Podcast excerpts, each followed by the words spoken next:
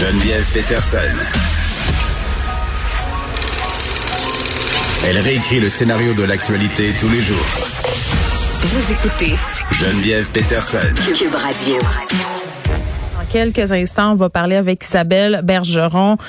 Euh, Bélanger, si vous avez écouté l'émission de Denis Lévesque, vous avez pu l'apercevoir avec sa fille Catherine Mercier, qui est une jeune femme de 20 ans atteinte d'une maladie très, très rare. Euh, ce sont des gens de l'Outaouais et cette jeune femme-là qui souhaite avoir accès à l'aide médicale à mourir, oui, à seulement 20 ans. C'est rare qu'on voit ça, sauf que cette jeune femme-là ne remplit pas les critères pour y avoir accès. Sa maman qui la soutient euh, dans cette démarche-là. Isabelle, salut. Bonjour, ça va bien? Ben oui, ça va bien. Puis tu sais, quand, quand je parle que vous la soutenez, votre fille Catherine, dans, dans cette démarche-là, c'est quelque chose euh, qui, pour bien des gens, a l'air contre nature. Euh, expliquez-nous un peu comment vous en êtes arrivé à cette zénitude. Euh, je sais pas si c'est un bon mot pour décrire votre appui, là, mais tu sais, si moi, ma fille demandait l'aide médicale à mourir, je l'accompagnerais, mais ça serait, pour, pour le cœur de mère que j'ai, ça serait la pire des choses. Ben, ça l'est, en fait. Oui. Il faut pas prendre ça comme si ça l'était pas. C'est la pire des choses qui peut nous arriver. Euh, c'est un long fleuve, en fait. là. Ça fait dix ans que Catherine est malade. Ça fait dix ans que, à tous les jours, euh, je fais le deuil de ma fille, inévitablement. Mm. J'ai fait le deuil de ma fille normale. Je fais le deuil de ma fille dans toutes les, les sphères de sa maladie qui, qui, qui se dégrade, qui la change, qui et euh, je la vois souffrir.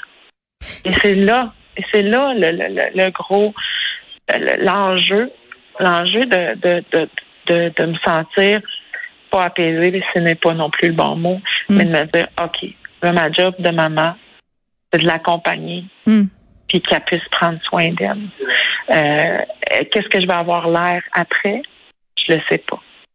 Pour l'instant, euh, je dois tenir le fort, je dois la- être avec elle, je dois lui tenir la main, je dois pas la faire sentir coupable de partir, je dois, je dois tout faire mon possible pour qu'elle parte dans, dans, dans le, la zénitude, dans, dans l'acceptation qu'elle elle est fatiguée.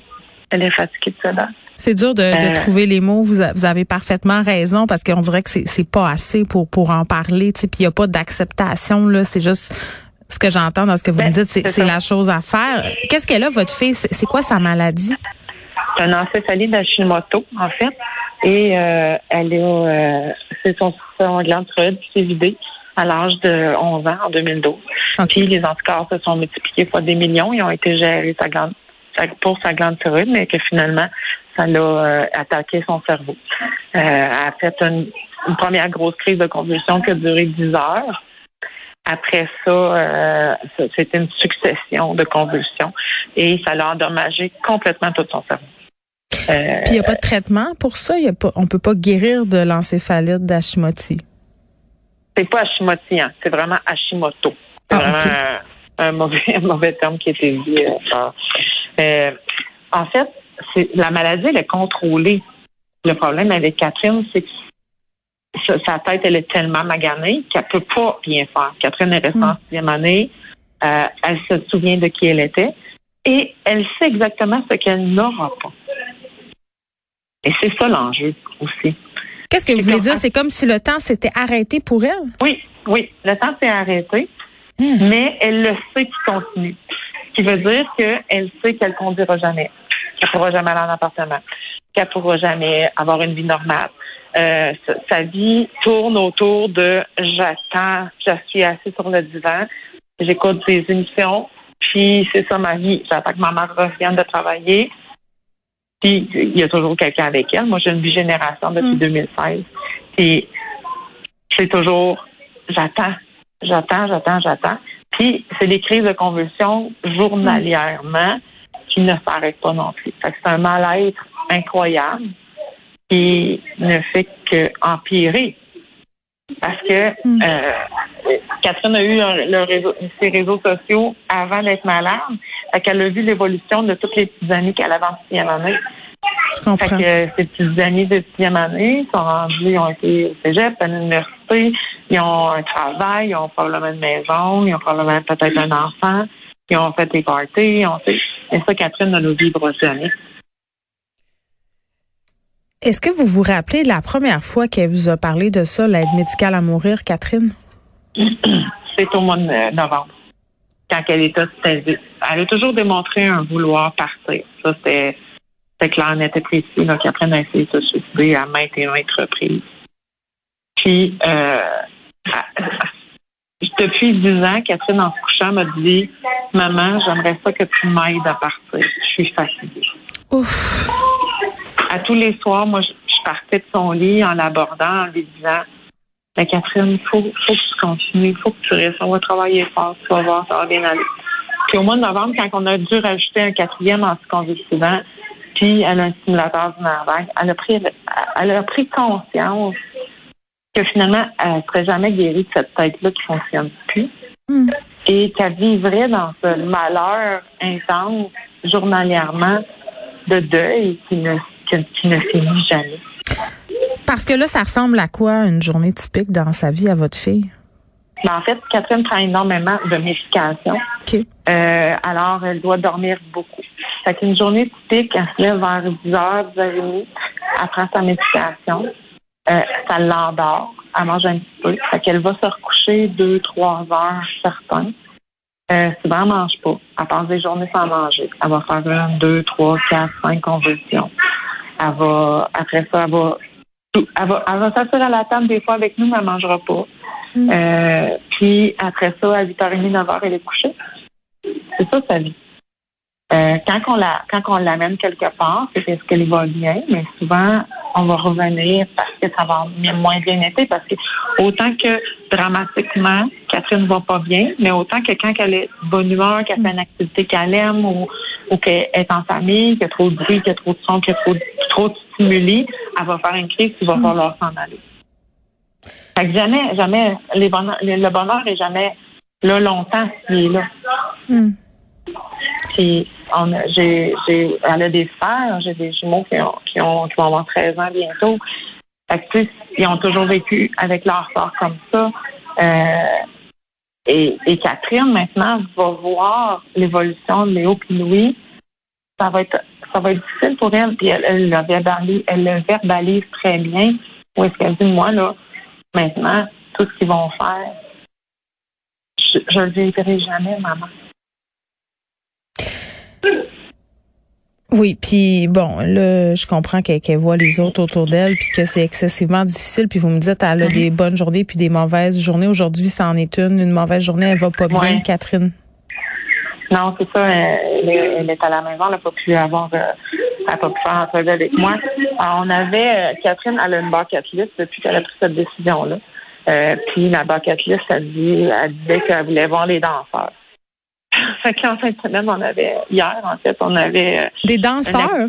Oui. Comme dans des danseurs euh, érotiques, c'est ça? Oui, parce que Catherine adore Magic Mike, le film, puis écoute, c'est devenu. Catherine fait beaucoup de toc.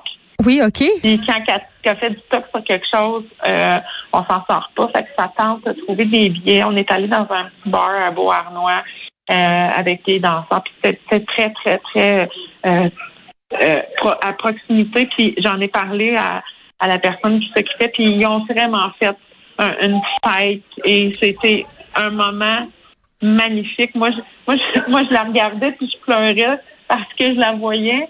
Puis tu vois, même, même là, elle a fait deux convulsions. Elle n'a pas pu profiter comme elle aurait voulu. Hmm. Fait que là, aujourd'hui, le retour a été difficile. Fait qu'elle va en avoir pour quelques jours. Elle est fatiguée. C'est ça. Énormément. Qu'est-ce qu'il y, a d'autre, euh, Isabelle, sur la bucket list de Catherine? En fait, euh, elle voulait aller en hélicoptère. Euh, elle voulait aller aux Zoo de Granby. On l'a fait il y a deux semaines. Elle voulait aller dans un beau chalet. Catherine veut veut avoir des photos synthèses dans ses yeux, aime regarder, apprécie beaucoup la beauté du monde, la beauté mm. des, de tout ce qui elle, contemple énormément euh, au chalet quand on est allé, elle s'est assise devant euh, sur le quai, puis ça, ça commençait à dégeler. Puis elle s'est assise là des heures avec une couverte à regarder la nature, à regarder les oiseaux, regarder les écureuils. Et c'est ça qu'elle veut faire. Elle veut faire du cheval. C'est toutes des choses comme ça, des, petites choses qui sont qui sont intéressantes pour elle, qu'elle se nourrit visuellement de ça. Euh, il y a aussi la croisière, mais ça, ça pourra pas. J'ai fait des démarches. Les, les compagnies de croisière veulent pas avoir un cas comme Catherine. Ouais. Euh, sinon, il faut signer une décharge. Puis bon, les coûts seraient exorbitants si jamais ça allait la rapatrier. Fait que euh, on a vraiment pris une décision. On va aller, on va aller au Canada. On va aller à Niagara Falls, Toronto. Puis ça va être plus le fun. On, va, on va mettre un peu plus d'ampleur sur les, les choses. C'est ça. La raison qui vous a été donnée pour le refus de l'aide médicale à mourir, c'est laquelle? En fait, il n'y a pas de refus solennel parce que quand elle a demandé son aide médicale à mourir en décembre, son neurologue et son psychiatre ils ont dit tu ne cadres pas pour l'instant dans la loi. Parce qu'il n'y a pas euh, mort, mort, danger de mort imminente. Mort imminente. On n'a pas de date. Parce que c'est quoi l'espérance de vie d'une personne qui a cette condition-là, euh, Ah. l'encéphalie d'Hashimoto? En fait, elle pourrait, elle pourrait mourir dans 30 secondes, mais elle Ok. vivre jusqu'à 90 ans. Hein? OK. Ben, c'est ça l'affaire. C'est ça, c'est ça aussi. C'est terrible, je m'excuse, c'est épouvantable. Oui. Moi, nous, on vit avec une épée de Damoclès sur la tête depuis les deux dernières années. C'est comme ça. C'est exactement de la façon qu'on qu'on se sent. Puis moi, je vis dans... je- J'interprète ça un petit peu comme si j'étais euh, un, un- un policier ou un ambulancier que la sirène dit « OK, tu ailles là. » Mais moi, je suis 24 heures sur 24, 7 jours sur 7 comme ça. Ça, c'est Je rare. n'a- tout le temps. Tout le temps, tout le temps, tout le temps, je n'arrête. Mon cerveau n'arrête jamais. Et je suis toujours sur le gun, là. toujours prête à éventuelle possibilité que, OK, il faut aller à l'hôpital. OK, qu'est-ce qu'il faut qu'on faire? euh, Et puis vous euh, avez ça. vos autres enfants aussi là-dedans, là? Oui, oui, on a des jumeaux de, de petits moments de 13 ans qui sont incroyables. Incroyables. Euh, ils sont fins. Ils sont. Quand on leur a annoncé, quand Catherine a annoncé qu'est-ce qu'elle voulait faire. Léo, elle dit euh, Catherine, je t'aime plus que tout au monde, mais je comprends tellement. Je souffre tellement. Fait que c'est ça leur réponse. Ça va être bizarre comme question, euh, Isabelle, mais est-ce que vous avez l'espoir qu'elle ait accès, qu'on change d'idée, qu'on amende, qu'on fasse une exception? Je sais pas comment le dire.